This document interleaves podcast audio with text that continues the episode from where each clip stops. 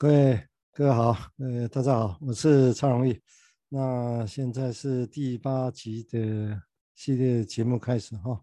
那我们这个系列是要讲精神分析的另类入门哦。那标题是若不夜苔藓没有雪花，精神分析的另类入门。哦，那这是些入门性的东西，所以意图要去讲，大家可以理解啊。但是我可以选维尼口的文章，他又不浅，我又不浅，所以如果在说明，让他可以理解，我相信也是一个挑战啊。我会把它当做是一个挑战来想这个事情哦。那当然，希望大家我都可以了解哦。那慢慢来对看嘛，行看这到底看。听到就听到啥物物件哦，我想这是一个，一个啊，当然我要讲的是，讲一般来讲，我们要去上课，一般来讲安排无啥共款啦吼，嗯，所以我才会特别叫另类的一个入门。那当然也许这个另另类，医药来讲一点可能一点也不另类，搞不好这个方向，搞不好有可能就是会是这个方向，也说不定哦。我想。啊，因为我这样讲，是因为第第一个是一九七四他的文章就是这样的方向啊。另外一个，我跟真正要讲的不是只要谈维尼口，而是我觉得贴近我们自己，我或者我自己的一个临床工作的经验啊。那其实上个礼拜的上一集哈，上一集的焦点是在本能论，为什么需要本能论啊？本能的论点是什么？以及需要为什么？有所谓的从认知的动识到走向就那个情绪的动识这个方向吗？真的有那么明确吗？有那么清楚吗？那硬要塞给大家，如果明定是这样，那是不是硬塞给他洞见，塞给他认知上的洞见，塞给他之后，其他的就随便你不干我的事，是这样吗？其他是你自己要去消化的情绪上的事情，是是这样？治疗有这么单纯吗？没有，那会变成暴力。所以变成说，需需要再想一些事情。那需要再想要想什么？那当然就我们必须要知道，啊，就那个土有多硬嘛，那个地方有防卫有多强，防卫有多强很重要。是用什么东西在防卫？那我们如何去有办法去松动那个事情吗？然后让我们要给的想法变成是可以想的吗？我这样讲，大家不要觉得理所当然嘛。没有哦，这个在这种东西的论证里面。不不必然像我现在讲的那么轻松那么自然，好像就一定要那样想那样想。没有，我相信甚至到现在也许也不少问题是不见得会认为要需要这样想。比如说那样想这个干嘛？啊、哦，也没错，看 case 啊，也有些 case 你真的不用想这些。但是是不是所有 case 都不需要想这些？然后说那不是，那是不适合的也可以，那你就把这些排除掉啊。但是理论上如果进入一下扩展有更大用途，我知道。老师在排除，捡一些可以用这样子的。坦白讲，临床经验上是越来越少，越来越少，明显，除非很资深的人啊，不然一般是越来越少这样情况。所以等于是在面对跟对这东西有兴趣的人，他在面对的情境已经有点像维尼口这这些个案群了，早就是这样的个案群哦，所以的确是需要其他的论点来描绘它。哦，虽然我说。另类的入门，也许我希望，其实我心里面希望不是那么另类，而是它是一般的。哦，我们现在要重新再，当我们要想象，进入一些概念、经验可以帮助我们的时候，啊，我们的日常工作，啊，实务的时候的一个一个帮忙，啊，所以后来，所以才会提到，那对 insight 对洞见我们要怎么给？要马上给吗？慢慢给？慢慢的话是要评估什么？以什么而慢慢呢？只是慢吗？只是拖吗？那这慢跟拖延有什么差别呢？哦，所以这些命题其实依然都会存在。每个个案就算有理论，每个个案可能也还是很不同。哦，所以都会需要我们去依照这些经验，哦，这些想象去去去琢磨这些情况。哦，我想这个是蛮蛮重要的。哦，那这嗯当然这还是命还会提到一个。在入门上，他还会去想的一个命题，就是这东西有需要特别去想，所谓的帮病人好，或者让他痊愈这个事情，或者要让他变得更好。那更好是什么？啊，要好到什么样的程度才叫好呢？那这些需要金融金融机时候性价值关切他吗？啊，或者我们关切到某一点就好了，在某些地方我们真的管不着，这都还是值得想。我刚一系列的疑问啊，一系列疑问，那我觉得因为不同的论者会依照这不同疑问，他每一个人的切点，把一个切入点都停在哪里，就会构成他这个人的特色的不不一样的地方。所以我相信在不同人啊，会有不一样的。论述在这这里头，那但是对维尼口的来讲，他当然是探索。以他那个时代，他其实是是是要走进一个荒凉、孤夜、苔藓的满地的地方，他就要走进那个地方去探索一个新的经验。那个新的经验叫原始的经验，已经不再是两三岁伊底帕斯的经验。而是更早期的生命经验，哦，是这个意思，哦，也许会感觉直觉孤夜苔藓，也许是一直是这样子吧，古老的一个一个经验的地带的地方，啊、我想这是。那从这个角度上来讲，像我上次也提到 inside 动词这个事情，那它跟 walking through 所谓的彻通贯彻贯通的。关系会是什么？嗯，这以后我们会再讲，因为这个就会涉及到金融系的目的是什么啊、或者分析实验性治疗的目的会是什么？真的可以有没有目的吗？不需要有目的吗？我只要有适度的目的呢？哦，这个都看都一样。我刚刚描绘的，对，还是会有很多的 争论的一个地方啊、哦，就不同的人其实会有他们的。不同的想法在在这里头，哦，我想这个地方会，不过会员呢，你可以想想看，这个地方也带来多大的争论跟差异性，有多少的问题，其实这反映多少大家不同样的一个意见，啊，我想这个大家走进金融系的大海，大家有这个心理准备，哦，这在入门前要有这个心理准备，啊，这也蛮重要的啊。那如果你越开放，让更多的想象在你心思里面去打转，哦，当然一些就。是，但是又如何有个方向感？哦，这是一个挑战的啊，挑战。好，那我们接下来先再继续讲那个维尼口这边害怕崩溃的一个一个感觉。哦，因为他他把焦点已经从原来的那种焦虑，一直怕事情的焦虑、担心往前推，推到生命早期的，是不是有一种经验叫做？崩溃的经验，然后有一种经验叫做害怕崩溃的经验，然后再下来会不会有一种焦虑这种害怕？哦，其实是分不同层次的的经验在讲这个事情。哦，那我们金融系不怕把事情问得更细啊，问更细的话，我们才有办法说所谓的水深火热到底有多深，有多热？哦，就看你的刻度越细越精准，哦，越细。越细致哦，这个地方会不太一样啊、哦。那金融系的方向是这样，但是不管怎么样哈、我想在整体的知识之外，我们先来讲，依照他的说法来讲一个所谓的个别的一个差异然后。他讲个别差异，其实他他这一段其实他是要来说明，就是说，因为他必须替自己的论点做说服大家了，也就是说，当他要把焦点。挪移到啊，生命那么早期，而且想要把崩溃的、对崩溃的经验、对崩溃的害怕作为他的视野开展理论，也影响他技术的话，那当然必须要去说明一个很重要的，那他这个现象到底是有多普通性呢？或者只是一个个体少数个案的经验呢？哦。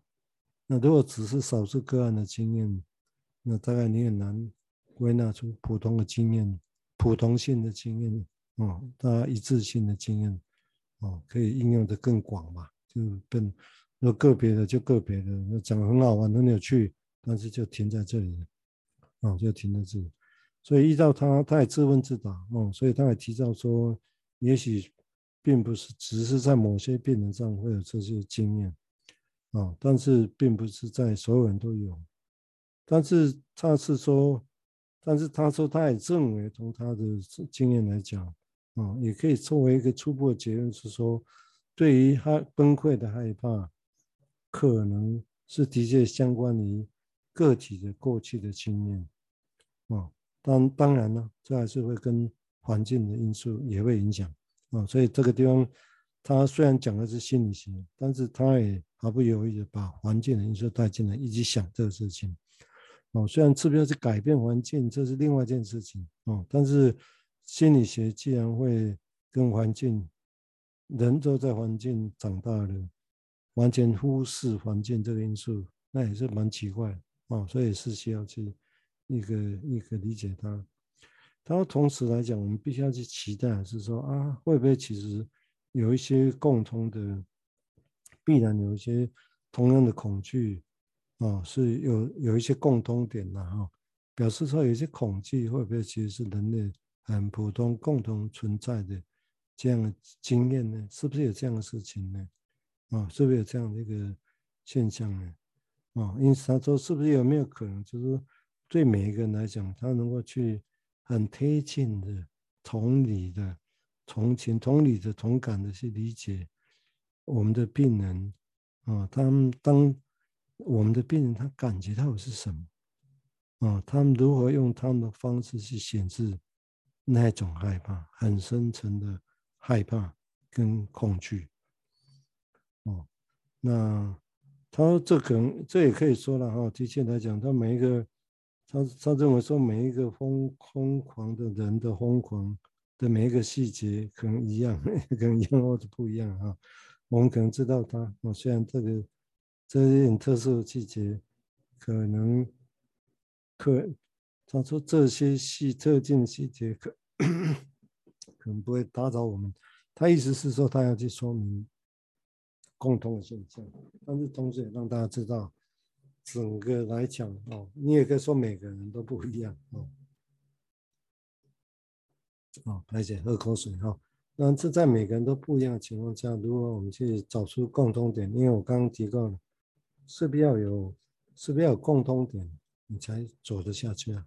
哦，才有办法把这个理论推广到其他的想象的地方去。但他这一点这一段主要在说明，已经从一开始提到恐惧这个事情啊，啊，这样恐惧是一个症状嘛？那我就先叮叮叮叮叮，先带出来讲一下症状学这个事情啊，借着借着他的说法来带出一些。